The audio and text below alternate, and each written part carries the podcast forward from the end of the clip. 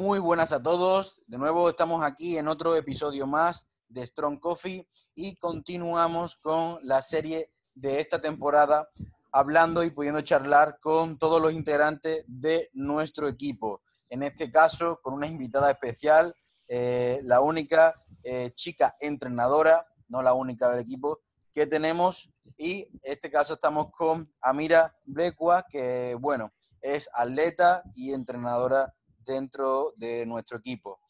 Amira, eh, bueno, aparte que tiene la, curiosidad de que se vino a vivir a Huelva conmigo para poder entrenar y trabajar, eh, tiene muchísimas cosas que contarnos porque, bueno, eh, se dedica a hacer power, a hacer altero, es entrenadora, ha recorrido mundo, tiene muchísimas cosas que, que contarnos. Y bueno, mira, quiero que hagas una pequeña presentación para que todo el mundo pueda conocerte un poquito, a qué te dedicas, cuánto tiempo llevas entrenando y un poco todos esos detalles. Así que nada, mira, bienvenida y cuéntanos.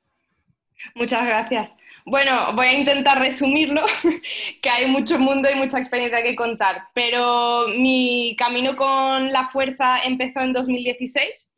Antes de eso no era una persona deportiva para nada, hice hípica de pequeña y poco más, nunca a nivel competitivo entonces desconocía bastante mis capacidades.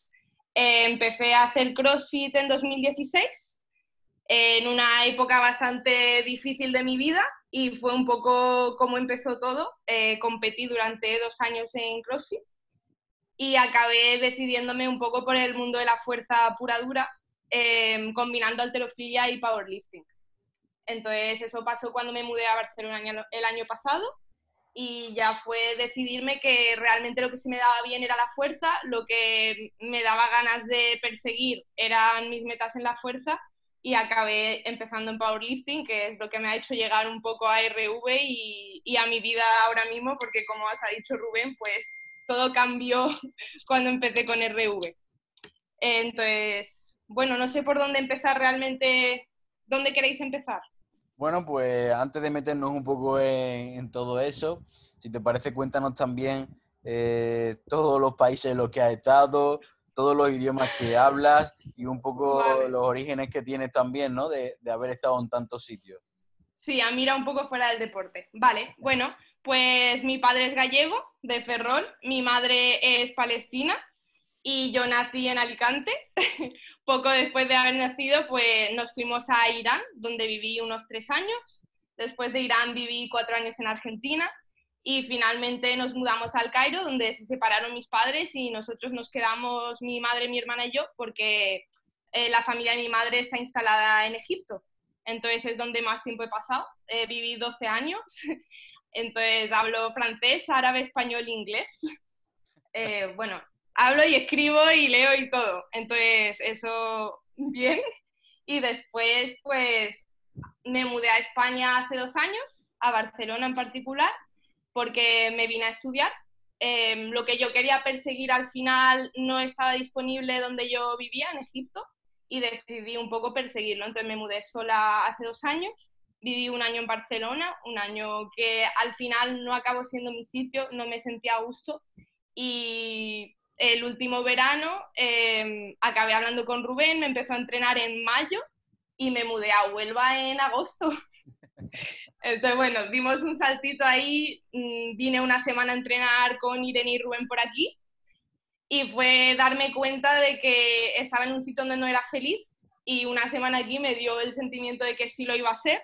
También eran muchas posibilidades a nivel laboral y a nivel de entreno y decidí mudarme, la verdad, un poco loco, pero cuando se sabe, se sabe, ¿no? La engañamos, la engañamos muy, muy bien. La llevé a comer, la llevé a entrenar con material de competición, le presentamos la idea de, trabajo y bueno, eh, al final la engañamos, la engañamos bien y, aquí sigue, ¿no? Pero bueno, creo que es una, un detalle muy importante lo que hablaba del tema de, de los idiomas, porque creo que abre las puertas a un montón de detalles y cosas muy importantes, porque bueno, en, España, Víctor y yo lo hemos hablado muchas veces, eh, hay muy poquita información en español, de hecho cuando sacamos el libro, una de las cosas que nos decían que hacía falta o que había muy poquita información, tanto escrita como hablada, eh, y luego incluso la mayoría de información está en inglés, pero también hay otro tipo de información en otros idiomas. Hemos encontrado información en italiano, información en francés, y Amira tiene la posibilidad y la suerte de poder hablar primero con cualquier persona, poder comunicarse de forma fluida y sobre todo también conocer un poco la cultura de cada sitio, que es algo que también creo que, que hablaremos más adelante, ¿no? Pero creo que todo el mundo que tiene esa capacidad a nivel de idioma es algo brutal y que te da, la, te da ese punto de estar por encima y por delante de los demás y poder avanzar muchísimo más rápido. Y eso lo he podido ver perfectamente con, con Amira. Y al final también para crecer en este campo o este mundo del entrenamiento online, poder dar el salto internacional es fundamental. Y si no dominas esto, no puedes darlo abre muchas puertas. Yo creo que, como has dicho, al final viajando, aunque sea a nivel de información, que es verdad que mm, como muchas cosas el inglés es rey, em, también el poder viajar, visitar gimnasios, conocer gente, tener contactos. Me acuerdo algo súper simple que cuando fuimos al europeo podía comunicarme con atletas de otros países y al final creo que se acaba aprendiendo un montón, aunque sea a nivel cultural de los deportes, por ejemplo, qué es el powerlifting en Francia ahora mismo, pude hablar con unas chicas del equipo francés y no sé, al final se acaba aprendiendo aunque sean cosillas. Sí, y además, eh, bueno, tenemos nosotros mismos también el caso. Por aquí está también mi socio Víctor, y Víctor en el último campeonato de Europa, si no recuerdo mal, que me estuvo comentando cómo habló con un montón de atletas distintos y cómo pudimos aprender cómo en cada país se, se trabajaba distinto. O sea, que había un seleccionador, que ese seleccionador eh, unos tenían sueldo, otros no, eh, trabajaban de una forma u otra, ¿no? Víctor, ¿con quién hablaste y qué fue lo que aprendiste? Sí, yo creo que esto es al final eh, una parte muy importante, sobre todo ya cuando llegamos al nivel en el que dentro de lo que cabe intentamos estar o estamos, que es que ya tienes que ir a buscar rizar el rizo, la información mm, ya clave o que nadie te cuenta, porque al final no vas a encontrar en ningún post eh, cosas de países muy concretos, a nivel de gestión de cómo se gestiona el power en otros países. Entonces, pues bueno, eso al final te lo da, primero, ir a competir a campeonatos internacionales y segundo, pues bueno, tener la, la, posibilidad de conocer un idioma eh, como el inglés que te permite hablar con todos, porque eh, hay muchos, muchos atletas de otros países que tampoco dominan el inglés. en mi caso, eh, hablando con algún atleta ruso era prácticamente imposible, porque fuera del ruso no sabían nada. Pero es verdad que, por ejemplo, yo en mi caso hablé con, con atletas alemanes, eh, también con, con, un atleta de Polonia, y bueno, te van contando cosas de, de cómo llevan el, el, deporte en su país a nivel oficial o qué sistema de entrenamiento siguen. Y bueno, todo el mundo prácticamente conocemos cómo trabaja Sheiko o cómo trabajan los americanos, pero nadie sabe cómo trabajan los alemanes o nadie sabe cómo trabajan los polacos, porque ellos no usan las redes sociales, porque ellos no lo publicitan, porque al final su deporte es como oficial dentro del país, a nivel becado, a nivel de deportistas de alto rendimiento. Y para poder conocer eso tienes que hablar con ellos. O eso o irte allí a entrenar, no hay otra. Claro. es que es una cultura me acuerdo perfectamente una anécdota que viví con Víctor y un levantador ruso que estaba compitiendo con él, le fue a pedir una foto, así medio balbuceando. Los rusos no tienen normalmente, a modo general, eh, mucho inglés, por lo que nosotros hemos visto, por lo menos en los levantadores, y, acabó sin irse sin la foto porque no sabíamos qué nos estaba diciendo y, al final después al tiempo descubrimos que lo que estaba intentando era pedir una foto. Sí, al final, tío, es que es una cosa que pues que te limita mucho, ¿eh? porque, bueno, en su caso a ellos, eh, sé que si el, entrenador sí sabe inglés, porque, bueno, yo creo que se lo exigirán para ser para poder comunicarte con el resto de las federaciones y con la propia IPF.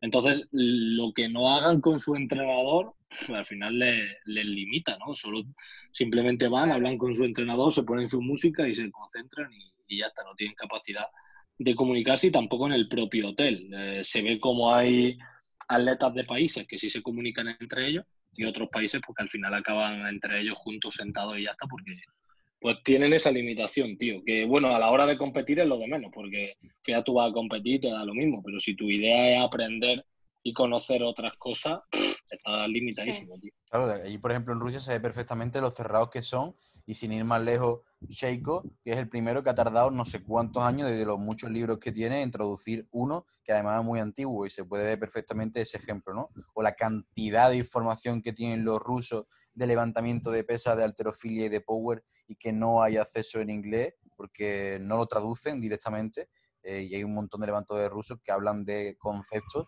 que normalmente no conocemos o no sabemos tan a fondo como ellos, ¿no?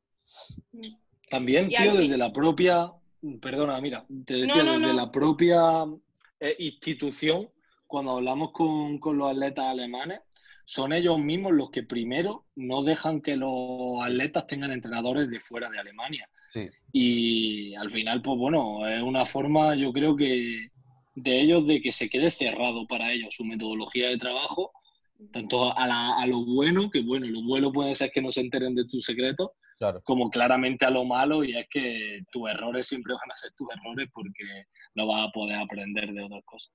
Claro, totalmente. Bueno, pues, bueno, como ya habéis escuchado, eh, Amira se vino para acá y quería destacar este hecho porque muchos eh, levantadores eh, me recuerdan o me dicen que quieren venir muchas veces a entrenar con sus entrenadores eh, en épocas como verano y demás, viven una experiencia increíble y muchas veces la frase ¿qué haría si tuviese a mi entrenador eh, todos los días conmigo entrenando? ¿Cómo marca eso la diferencia? ¿O qué haría si me pudiese ir a vivir allí sin ir más lejos? Pues gente que tenemos más cercana en Sevilla, como Tony, Pablo o Alex de Granada y demás, que también nos lo comentan muchas veces, que le encantaría poder vivir con el entrenador, con, no solo con el entrenador, sino con todo el ambiente que representa un club, un equipo. Y esto lo hablaba mucho también Luis Simón, que cuando un atleta iba para allá tenía que entrenar allí, si no, no lo entrenaba normalmente al principio a distancia. Los, los levantadores hacían caminos de tres horas ida más tres horas vuelta solo para poder entrenar con él y luego se acaba mudando, como comentaba en el documental de, de Westside contra el mundo, ¿verdad? Mira que lo, que lo habíamos visto. Y era súper curioso y se veía un poco reflejado, ¿no? Y claro, esto no es nada fácil, venirte a una ciudad, digamos, al culo de España, por así decirlo, y ir solo para estudiar, comer, entrenar y no salir y, y trabajar, digamos, ¿no? Pero eso también marca mucho la diferencia a la larga, tanto para aprender como para entrenar, y de verdad que hay que reconocértelo eh, que hay que ser muy valiente para también hacer eso y más como a Mira que le encanta una ciudad grande, aunque ahora le está cogiendo el gustillo también a... La verdad que sí, ¿eh? Sí, sí. Eh, creo que marca la diferencia. Al final, aunque tú me empezaste a entrenar cuando yo aún vivía en Barcelona y era a distancia y aprendía un montón, es totalmente diferente estar aquí todos los días. Eh, Rubén me conoce mejor que me conozco yo misma y al final se pueden ajustar cosas que a distancia es muy complicado a nivel técnico también es una locura estar constantemente ahí porque es sacar cada detalle y hemos progresado un montón. Y yo creo que eso en parte se debe, se debe al estar aquí, obviamente. Y ya no solo Más a nivel laboral. ya no solo eso iba a decir.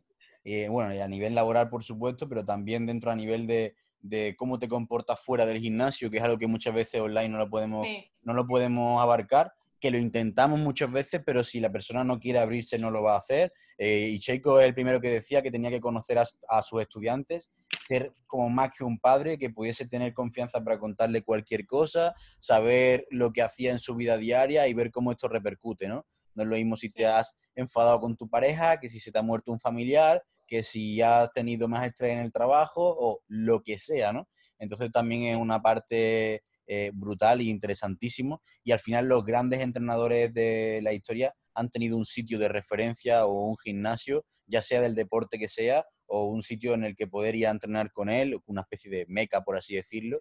Y eso para mí, por ejemplo, es algo que, que me gusta muchísimo y que marca mucho la, la diferencia. ¿no? Entonces, bueno. Pues, Amira, uno de los temas que queríamos tratar contigo es, bueno, ¿cómo ves tú el powerlifting a nivel femenino? Ya se ha hablado muchísimo, tú eres muy activista eh, por el feminismo y demás, pero eh, un detalle que creemos interesante es que no como atleta, que cada vez hay más y hemos visto que cada vez hay un montón de chicas animándose, aunque todavía falta mucho por hacer y romper muchos mitos, pero cada vez más, pero sí que es cierto que hay muy pocas entrenadoras, ¿no? como figura como tal, sobre todo también aquí dentro de España, pero vemos en general, también internacional, poca figura de, mujer entrenadora, eh, sobre todo en deporte de fuerza. ¿A qué crees que se debe esto? Y, qué es lo que intentarías tú aplicar o un poco, digamos, como mandar un mensaje? Bueno, creo que es que no hay que mirar solamente el powerlifting, creo que a nivel general la mayoría de atletas femeninas tienen entrenadores y no entrenadoras. Entonces, realmente, a nivel global en el deporte, creo que es algo que vemos bastante. Ya en el powerlifting, siendo un deporte tan joven y tan minoritario, y en el que las mujeres mismas somos una parte menor, eh, creo que se nota eso, que al tener menos atletas ya de por sí hay menos entrenadoras. Creo que es algo importante y que, como dijimos, las atletas están aumentando, pero que queda mucho por enseñar a nivel de capacidades. Yo creo que muchas veces la duda está sobre todo en eso, en el confiar en, una entrenadora, eh, sobre todo diría para el público masculino, pero tampoco solo, y, también que nosotras mismas confiemos en nuestras capacidades. Que creo que eso es algo que, yo he visto con el tiempo, es algo con lo que Rubén y Víctor también me ayudan mucho. Y él es el creerme capaz de yo hacer todo lo que hago, porque siempre hay un poco esa idea de que igual no soy capaz, soy una de las únicas y una duda, siempre estar dudando un poco de lo que somos capaces, ¿no? Sobre todo. Pero creo que eso se trabaja y creo que eso al final tiene mucho que ver a nivel general con la confianza y no solo en el mundo laboral. Pero creo que eso es, algo que destaca, no sé si estáis de acuerdo. Yo es que he visto mucho, por ejemplo, y tú me lo has contado, como que ahora también al final todo es tema de redes sociales, en persona cambia un poco la cosa, pero como que eh, debatirle o intentar corregirle algo a una chica eh, que está comentando algo en subido en un post, por ejemplo, es como que a la gente le da menos reparo que hacerlo a, un chico. Aunque bueno, hoy en día las redes lo hace con cualquiera y vamos a tener haters o por todos lados. No, no estoy hablando de una forma constructiva, sino una forma destructiva. Y tú me lo decías muchas veces, ¿no? Que es como que al ser chica, digamos, eh, divulgando, es más fácil recibir algún, algún tipo de ataque. Sí, a ver, a mí me pasó, por ejemplo, una vez que me acuerdo que esa vez Rubén me dijo, como en plan, respóndele porque tú sabes de lo que hablas, pero un chaval me escribió sobre un post que hice sobre la safety, eh, diciéndome que no sabía utilizarlo y que era una pena que me haya gastado el dinero en una safety eh, haciéndolo como lo hacía. Claro, yo le escribo a Rubén, le digo, no sé qué coño decirle a este chaval. Uy, perdón, no sé si puedo insultar. Eh, digo, mierda. Em, y, Rubén, claro, me dijo, tú no me preguntes nada, tú sabes muy bien de lo que hablas. Y, creo que es eso, es que muchas veces nosotras mismas tenemos reparo al responder. En plan, él me está criticando, pero si yo sé de lo que hablo, ¿por qué dudo tanto en decirle, escúchame que sé de lo que hablo y no me vas a enseñar nada? Porque a mí me han llegado a decir, eso no es tu agarre cerrado, porque ese es mi agarre de competición. Digo, sí, pero es que es mi agarre cerrado. O sea, realmente se te cuestionan cosas que no deberían ser cuestionadas. Pero creo que es eso, es el, el pensar que no vamos a poder defendernos o que simplemente no sabemos de lo que hablamos. Entonces nosotras dudamos de... Mm. Sí, dime, dime, dime. Sigue, sigue, termina, mira, perdón. No, iba a decir que nosotras dudamos de nosotras mismas, pero creo que esa duda también se ve reflejada en nuestro entorno, que al final en el mundo del deporte y, y en cualquier ámbito realmente desde fuera se, cuestionan mucho que nosotras sepamos lo que decimos. Sí, yo iba a decir que yo creo que es que en nuestro mundillo, eh, al final, al hombre, eh, con nada que empieza a levantar un poco, su propio entorno le alimenta el ego. Entonces pasa que como que no le temen tanto, ¿no? Al sentido porque está muy, muy, muy alimentado su ego por su entorno. Buah, qué fuerte estás, buah, que te estás poniendo más grande, tus marcas, no sé qué, no sé cuánto. Sin embargo, a una mujer en nuestro entorno, pues, bueno, en nuestro entorno del power, no, en general la sociedad, una mujer que hace power se le alimenta menos su ego en ese sentido. Es más, al final, pues bueno, por los estereotipos, pues todo lo contrario, se le critica incluso. Entonces yo creo que por eso al final acaba ocurriendo eso, que un chaval que no tiene ni idea, eh, como le han alimentado tanto su ego, pues se cree con esa superioridad moral para poder criticar a otra persona. Total, total. Me ha gustado lo que ha dicho Víctor sobre un poco pues el impacto en la sociedad, porque creo que es algo central cuando vamos a hablar de, de aumentar un poco em, las chicas en el power, ¿no? Del crecimiento del power y de los deportes de fuerza en general. Sí, sí, sí, sí. Es, curiosamente un poco, un poco eso. Eh, sobre todo también, eh, creo que Amira tiene la suerte de que como, digamos, muchas veces está más fuerte que muchos de los, de los chicos que le dirían algo en cualquier otra situación, también eso implanta cierto respeto. Pero en otros casos de chicas que a lo mejor intentan divulgar y que a lo mejor no están tan fuertes como Amira, no tienen tantas marcas o esa presencia física, esto se acentúa más todavía. Entonces, aún de nuevo más remitido a lo que dice Víctor de la parte más cultural, ¿no? Sí, es como que nosotras tenemos que mm, decir constantemente o darle prueba a la gente de que lo sabemos. Y eso a mí me pasaba al principio. Decía, es que si no confirmo, en plan, si no le digo a todo el mundo y le aseguro que lo sé, directamente van a pensar que yo no sé. Y, es eso, yo creo que al final, a ver, hay, hay, gente que porque estoy fuerte no me dice nada y hay otros que por celos me dicen muchas cosas feas, pero de forma general creo que es eso, ese es lo que has dicho. Bueno, desde aquí mandar que, creemos que hay que animar más a todo el mundo a ser entrenadores en general, que, igual que hay un boom eh, ahora de entrenadores y demás, pero las chicas eh, también pueden ser entrenadoras de deportes de fuerza. Igual que hay un boom también grande en CrossFit, que sí que lo veo bastante más, sin embargo no lo veo tanto en alterofilia o powerlifting eh, o digamos toda esa parte más de deporte de fuerza, porque bueno, en culturismo sí que es cierto que tiene las categorías bikini y, entrenadoras muy, muy, muy, muy, muy famosas, ¿no? Sí. Es verdad que en CrossFit había más, más presencia de, entrenadoras femeninas, ahora que lo dices. Yo cuando hice el L1 creo que la mitad de la clase eran mujeres. Y bueno, el CrossFit ha hecho muchísimo por los deportes de fuerza aunque le hateemos mucho, pobrecito. Sí, por supuesto. Pero yo creo que ha, sido al final un propulsador de este deporte y de la alterofilia también. Fue como entré yo, pero conozco a mucha más gente que fue un poco su primera experiencia, porque yo cuando vivía en Egipto eh, no había, o sea, bueno, aquí tampoco hay mucha cultura del power, ¿no? Pero es que ahí no había nada.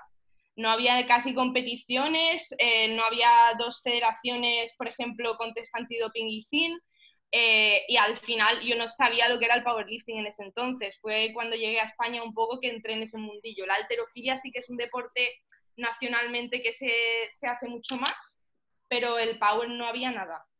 Ya que estamos ahí, este era otro de los puntos que queríamos tratar contigo. ¿Cuáles son esas diferencias que veía eh, bueno, entre los diferentes países que ha estado, pero principalmente entre España y Egipto, a nivel de federación, a nivel de power, altero, crossfit y demás? ¿Cómo, ¿Cómo, veías esa diferencia? Porque, como has dicho, en, en, Egipto sí hay mucho altero, más incluso que en España, ya que en España hay altero ahora ha resurgido un poco gracias al CrossFit, como comentaba, pero tampoco había un gran boom. De hecho, se sigue llamando en el marca eh, alterofilia al powerlifting. Pues la verdad es que en Egipto eh, la alterofilia sí que se practica. A ver, es complicado, por ejemplo, siendo extranjera, porque yo al final tengo el pasaporte español, yo, por ejemplo, no podía competir y puntuar para un club, una cosilla así, un dato. Pero de forma general, el powerlifting sí que tiene un crecimiento brutal. Había un número de gimnasios en Egipto muy grande.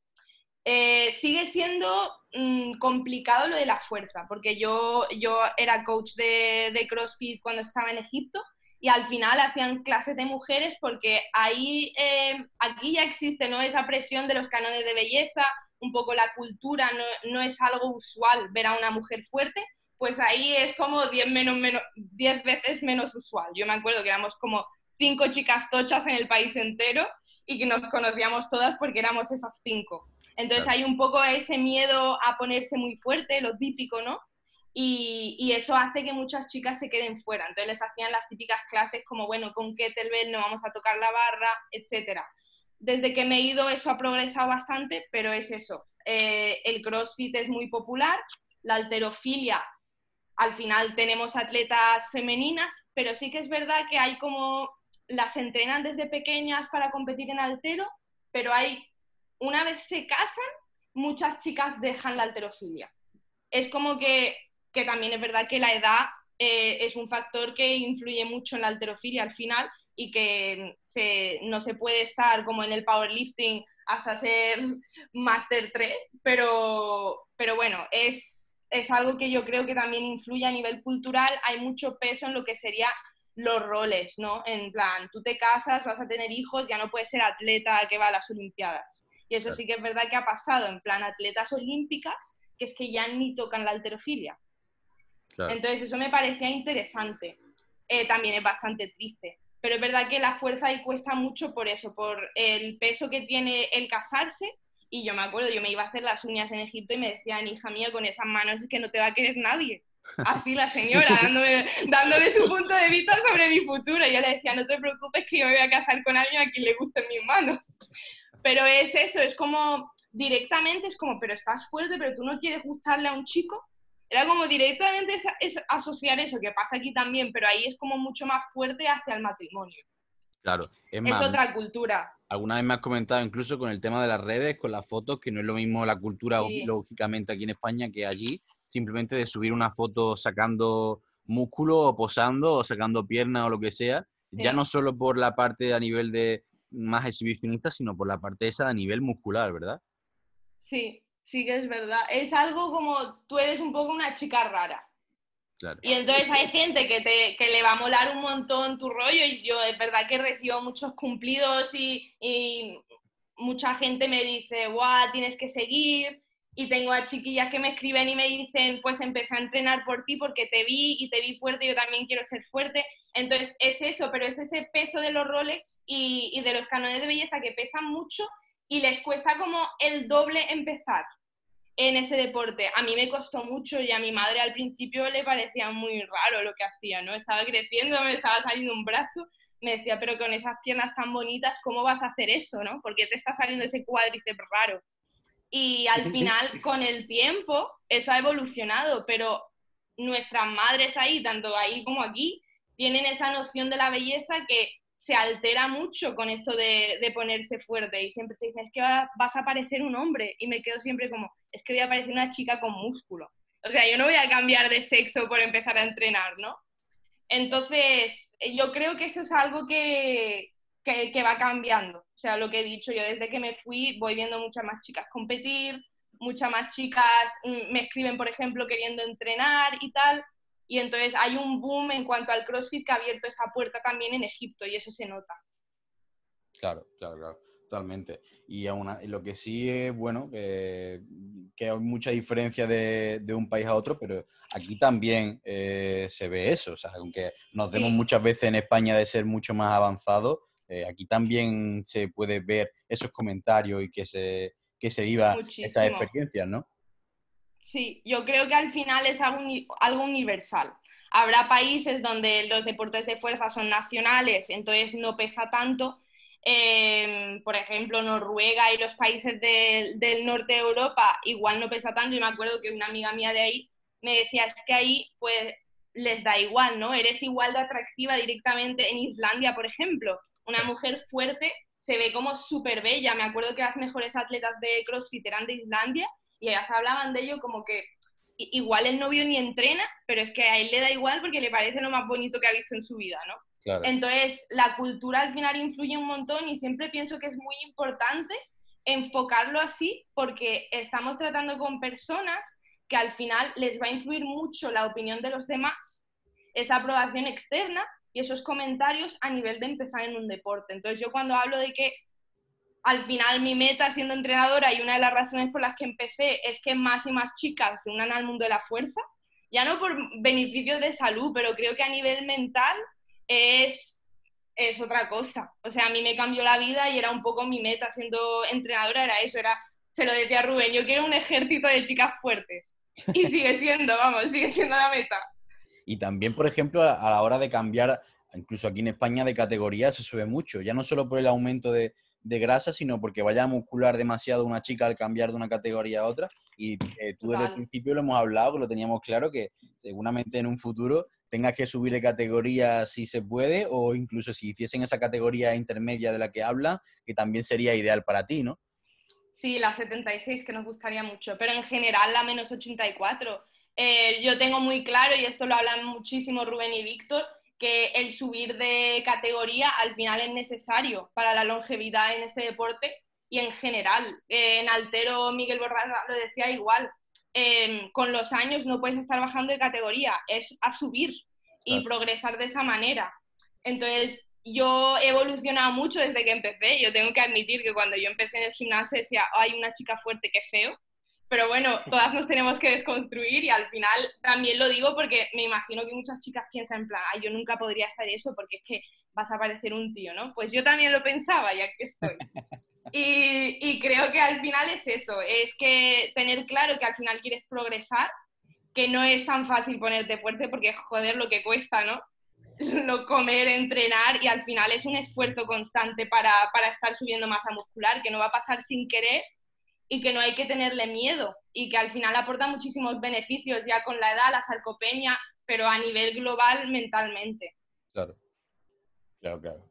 Pues creo que pasamos al siguiente tema, mira, que queríamos hablar, siguiendo un poco en esta misma línea para finalizar, es sobre todo el tema de que hemos visto tanto Víctor como yo y contigo lo hemos hablado mucho, que muchísimas chicas eh, en el Power en concreto, no sé si en el mundo del deporte en general, pero en el Power en concreto, eh, tienen muchísimos trastornos alimenticios o vienen de tener un pasado, digamos, con cierta historia con la comida, con el estar delgada, con estos cánones o estereotipos eh, y mucha presión y demás, de tener, llegar a tener amenorrea de, eh, entrar en una fase en la que entrenan mucho y comen poco y de llegar a ver, Víctor, pues muchas chicas cuando le pregunta por el tema de cómo come, con una nutrición que me decía Víctor que no sé cómo se mantiene de pie, ¿no? Y seguía entrenando y seguía comiendo con muy pocas calorías y seguía en ese bucle que, que creo que es algo muy común. ¿Por qué crees que se debe eso o que se ve tanto en, en, este deporte, que hayan tenido este pasado y que este deporte les haya ayudado a cambiar todo eso? Bueno, yo al principio comenté que empecé en, CrossFit y en el mundo de la fuerza en general eh, en un momento difícil de mi vida y ese momento difícil de mi vida fue un TCA combinado también con una obsesión por el deporte y cuando digo deporte no es ir a levantar y hacer sentadilla y salir feliz, era pasar horas haciendo cardio. Em, creo que muchas mujeres eh, pasan su vida luchando un poco contra su propio cuerpo Em, muchas no hacen deportes a nivel competitivo, o sea, esa cultura del deporte de estar entrenando, muchas empiezan, yo que sé, a mi edad y no han hecho realmente un deporte seriamente en su vida. Entonces creo que se nos da mucho más peso a lo que es el parecer y que eso influye muchísimo eh, cuando estás creciendo, cuando tienes 16 años y ves a modelos y te quieres parecer y es que tu cuerpo no responde así. Entonces, lo mío desencadenó fue entrar en el gimnasio, empezar a entrenar, notar cambio, lo típico, y dices, guau, es que si estoy comiendo ahora, imagina, 2.000 calorías, y si bajo ahora 1.500, ¿cómo voy a estar? ¿no? Empieza la baja de peso, empiezas a verte mejor, los cumplidos de la gente, y es como ese refuerzo positivo de estar realmente machacándote. Eh, entonces, bueno, yo al final tuve ortorexia, que es una obsesión con la comida saludable que se vuelve, pues era mm, decirme que íbamos a comer pizza y tirarle la puerta a mi madre, eh, llorar porque habían cerrado el gimnasio. Em, y se, era realmente, yo no salía con mis amigos, empecé a quedarme en casa, tenía muchísimos cambios de humor, tuve amenorrea eh, y me tuvieron que llevar a un nutricionista porque me negaba a comer pan. Yo, vi, yo sobrevivía a base de quinoa, eh, pollo y brócoli básico y ya está. Y chía y chía hidratada.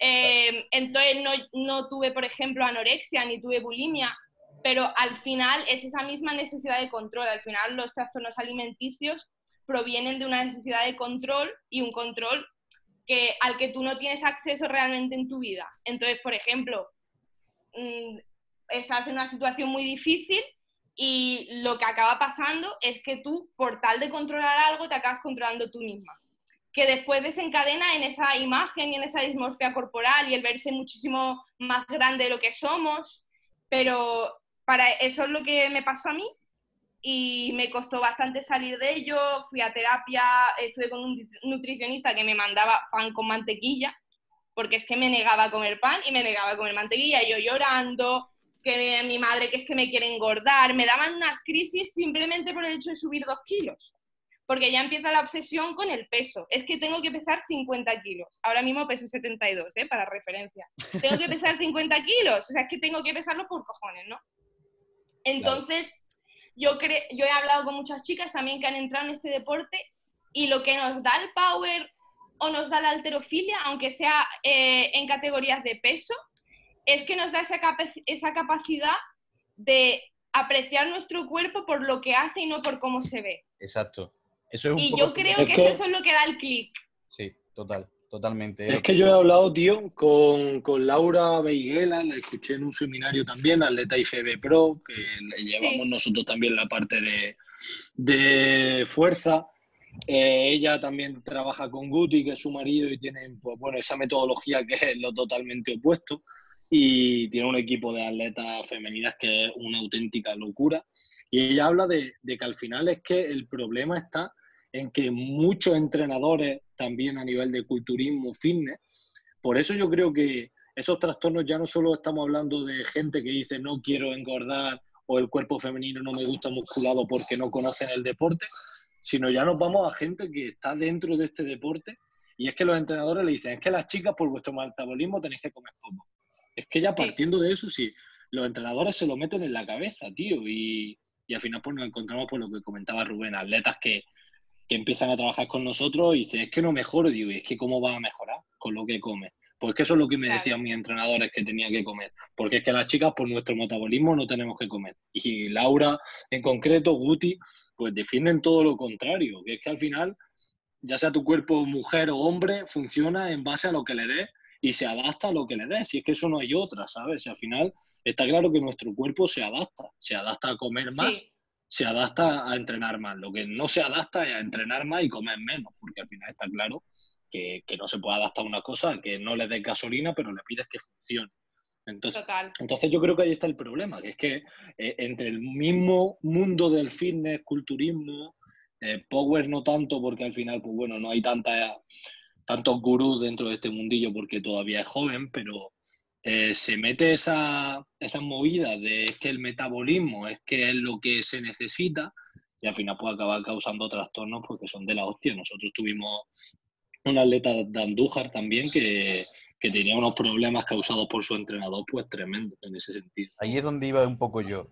Eh, iba a la parte de que creo que lo que hace el power a la chica y que le ayuda un poco es a quitar de lado esa parte de solo fijarse en la estética y dar el foco a los resultados de lo que dice mira lo que tu cuerpo puede hacer y cómo voy a entrenar a comer y a vivir para rendir, no para verme de una forma concreta, ¿no? Y que pase a eso, a ser un segundo plano y a disfrutar de lo que sería el, los logros y la recompensa que tiene el mejorar, el esfuerzo diario y no que me entreno o como para verme y que como eso va a tener una cantidad de fluctuaciones brutales a nivel estético, pues nunca me voy a ver bien y sobre todo desvincularse de la parte de esa, ¿no? Muchos, muchos powerlifters vienen de tener ese pasado con estos trastornos porque entrenaban antes para estética, para una categoría en concreto, para una obsesión, que encima alguien la, la, vaya a intentar juzgar, ¿no? Porque al final es un deporte subjetivo, no como este que es un deporte objetivo, y todo eso hace que creo que es la parte de que el power el deporte de fuerza en general, aunque ayude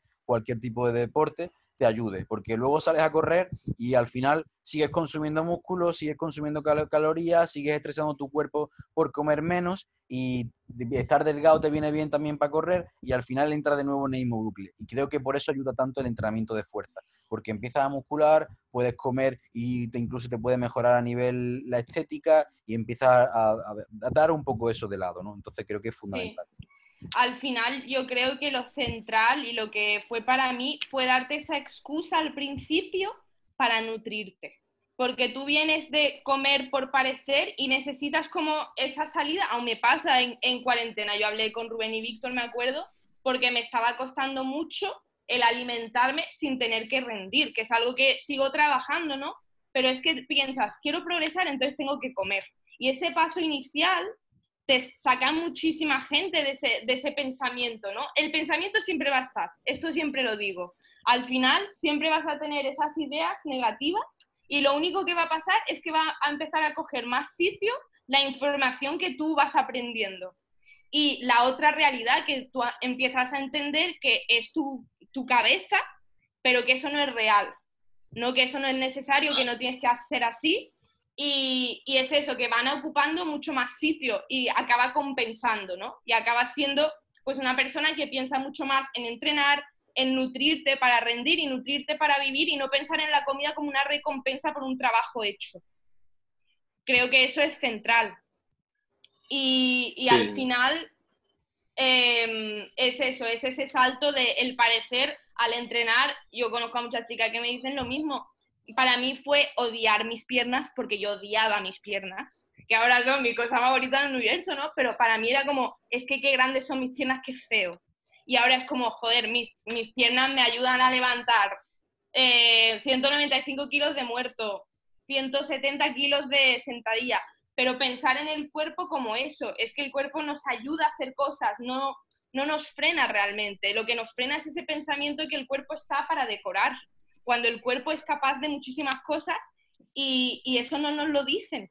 Y lo, de, lo que decíamos del mundo del fitness, yo creo que hace mucho, mucho daño que muchas chicas con trastornos o con pensamiento al final trastornado acaban entrando en deportes como es el bikini, sin criticar al bikini. Yo creo que una persona que no tiene problemas con la comida puede rendir en bikini perfectamente, pero muchas lo acaban haciendo por, por tapar, por tapar comportamientos trastornados. Y al final lo dice siempre Sion Q y eso me parece súper importante, que una persona que sale de un trastorno no puede entrar en ese deporte porque es que es un ciclo vicioso si tú te valoras por tu físico y, vas y, te van a valorar por tu físico encima de una tarima, se complica muchísimo la recuperación. Entonces yo creo que por eso muchas chicas que han tenido, tenido ese pasado acaban en deportes como la alterofilia o el powerlifting, que realmente les ayuda a salir de ese bucle y de verse por sus capacidades. Totalmente, totalmente de acuerdo. Bueno, mira, vamos a pasar al siguiente tema, que yo creo que es un tema que, te caracteriza muchísimo y que nosotros cuando, cuando hablamos con, con, posibles interesados para pertenecer al equipo siempre les llama muchísimo la atención y es eh, tu combinación a nivel alto, ya no solo por hobby, sino a nivel competitivo, del altero y del power. Eh, bueno, pues te quería preguntar, aunque nosotros ya lo sabemos, pero cuenta a la gente cómo lleva el combinar a ambos deportes, cómo lo hace en cuanto a dobles sesiones o sesiones más largas, qué objetivo a nivel competitivo te plantea en uno y otro, si los quieres combinar toda la vida. No sé, cuéntanos un poco sobre esa combinación de ambos deportes. Vale. Bueno, pues llevo desde octubre de hace un año, creo, combinando, o sea, sí, combinando alterofilia y powerlifting, que fue un poco mi salto de CrossFit, fue como, bueno, tampoco quiero pasar a hacer una cosa solamente, voy a combinar alterofilia y powerlifting ahí surgió la complicación de que yo me llevaba un poco eh, la combinación de ambas. A mí me llevaban dos personas separadas en las dos modalidades y yo era como la persona intermedia intentando conectar todo y no morirme en el intento, ¿no? Pues me acabé muriendo en el intento casi. Y realmente me costaba muchísimo em, poder estar rindiendo porque los dos entrenadores me pedían un rendimiento máximo en ambos deportes y hubo lesiones, me acabé rayando muchísimo a, nivel emocional, em, porque es que no era capaz. No era capaz y nadie me ayudaba a hacerlo. Entonces yo directamente pensé, es que es imposible combinarlo. O sea, lo había visto con Juggernaut, por ejemplo, que me acuerdo que una chica que se llama Meg, que ahora mismo está embarazada, pero bueno, que combina ambas, yo la veía y decía, bueno, es que hay gente que lo hace, voy a intentarlo. Fue un año complicado porque hice mis primeras competiciones en Power, hice una en alterofilia y realmente no estaba dando con la tecla y me acababa frustrando muchísimo. En mayo, que fue cuando empecé a entrenar con Rubén, eh, él me habló realmente porque yo iba a dejar el powerlifting. Y, estaba tan rayada que dije, pues no puedo hacer ambas, tengo que elegir. Y había ese peso que siempre se da el peso a la alterofilia de ser un deporte como mucho más técnico, mucho más, yo que, yo que sé, porque la gente también opina como que no es que el powerlifting es, los alterófilos como que lo miran un poco mal, ¿no? Que a mí me parece feo, porque al final creo que todos los deportes de fuerza se aportan algo. Pero bueno, me acabé decantando por la alterofilia, que menos mal que no lo hice, y me acuerdo que Rubén en ese entonces me había, me había conocido en el Campeonato de España, pero no habíamos hablado. Y recibo un mensaje de Rubén diciéndome, hola, mira, no sé qué, espero que no te importe, pero quería hablarte, porque se había enterado de que yo lo iba a dejar. Y me acabó proponiendo exactamente lo que yo llevaba un año intentando hacer, que era el poder trabajar con dos entrenadores que ahora mismo me llevan David, David me lleva la alterofilia y Rubén me lleva el powerlifting, que se comunican, eh, que tienen en cuenta que no soy un robot, que al final no puedo rendir en todo. Y, y fue otra cosa, o sea, fue completamente otro camino, fue entender que esas dos personas hablaban, que ondulábamos la altero cuando tenía que competir en powerlifting y viceversa, que no se me pedía rendir al 100% porque es que era imposible, y sí que es verdad que a día de hoy, pues le doy menos prioridad a la alterofilia, ahora mismo, por ejemplo, pero cuando yo vaya a competir en alterofilia, pues será inverso. Y a mí es algo que me encanta, porque creo que los dos deportes me aportan cosas muy diferentes. Creo que es una suerte entrenar en ambos y es un aprendizaje continuo. Mm, y al final, que me lo lleven como me lo llevan, porque es que ni se siente, yo no tengo que rayarme por nada. Y al final sí que estoy pudiendo hacer ambas. Sí que es verdad que una cosa que se tiene que tener en cuenta, y siempre lo digo, es que no vas a poder dar tu 100% en ambas. Y eso Rubén y Víctor y yo lo hemos hablado varias veces, que habrá un momento donde yo me tenga que decantar por uno o el otro. Pero por ahora estoy pudiendo compaginarlo, estoy muy contenta y aunque tengo pues momentos más difíciles en un deporte o el otro, eh, a largo plazo me está saliendo bastante bien. Sí, al final fue un poco, sobre todo, decir, oye, pero ¿por qué se va a dejar esto? Si es que lo que te están haciendo, están haciéndolo mal. Básicamente, como sí. no te pueden apretar al máximo en los dos extremos como si además que mm, entrenases con uno. Recuerdo que me decía que a lo mejor hacía cinco o seis sesiones de cuatro o cinco horas. Y digo, eso no, no hay cuerpo que lo aguante y, no podía ser. Empezó además sin un trabajo preventivo, sin un trabajo de, de em, antilesiones, por así decirlo, y entró en un bucle que venía pobre con una, con una depresión. No quería ya, no es que solo quería dejar el power y dedicarse al altero u otro, es que no quería hacer ninguna de las dos. Nada, la verdad es que no. ¿no? Entonces, me acuerdo. Fue eso, fue hablar un poco con, con, con ella explicarle que, oye, cuando se vaya a preparar una competición de uno, te centras en ese y el otro lo mantienes, y cuando te vayas a preparar una competición del otro, te centras en ese y el otro lo mantiene. Y una época más de off-season se va jugando un poco con más un 50% o 60% y luego se va haciendo, digamos, la especificación hacia un lado u otro cuando sea necesario, pero que se puede combinar a la perfección. Y esto lo he hablado muchas veces con David, David Micol, que es otro entrenador de la parte de altero, que además también es entrenador dentro del equipo de algunos chicos que también combinan esa parte de power y altero, al igual que hace también Amira como entrenadora, y que nos coordinamos siempre porque al final tenemos que tener en cuenta el volumen de lo que hace uno u otro. Si uno está haciendo el trabajo de sentadilla, David no le va a programar también aparte la sentadilla de barra alta. Claro. yo no programo eh, yo nada más que programo los preses horizontales, David el que se va a encargar de programar los preses verticales y vamos a ver la interacción que va a tener uno u otro. Y mucha gente y más vieja escuela va a decirte, por supuesto, que no se puede. Y lógicamente sabemos que no vas a ser el mejor en las dos haciendo eh, ambas, digamos. Pero esto es igual que cuando hablan del power, del power building, ¿no?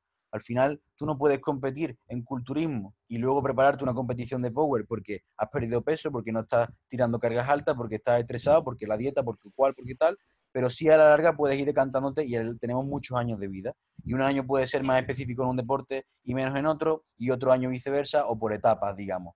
Y al final eso se trata un poco esto. Y sobre todo a Mira porque ella le encanta y disfruta, eh, y aunque tenga malas rachas, por supuesto, como todo el mundo, pero creo que también es importante destacar lo difícil que es, porque lo pintamos también muchas veces muy bonito.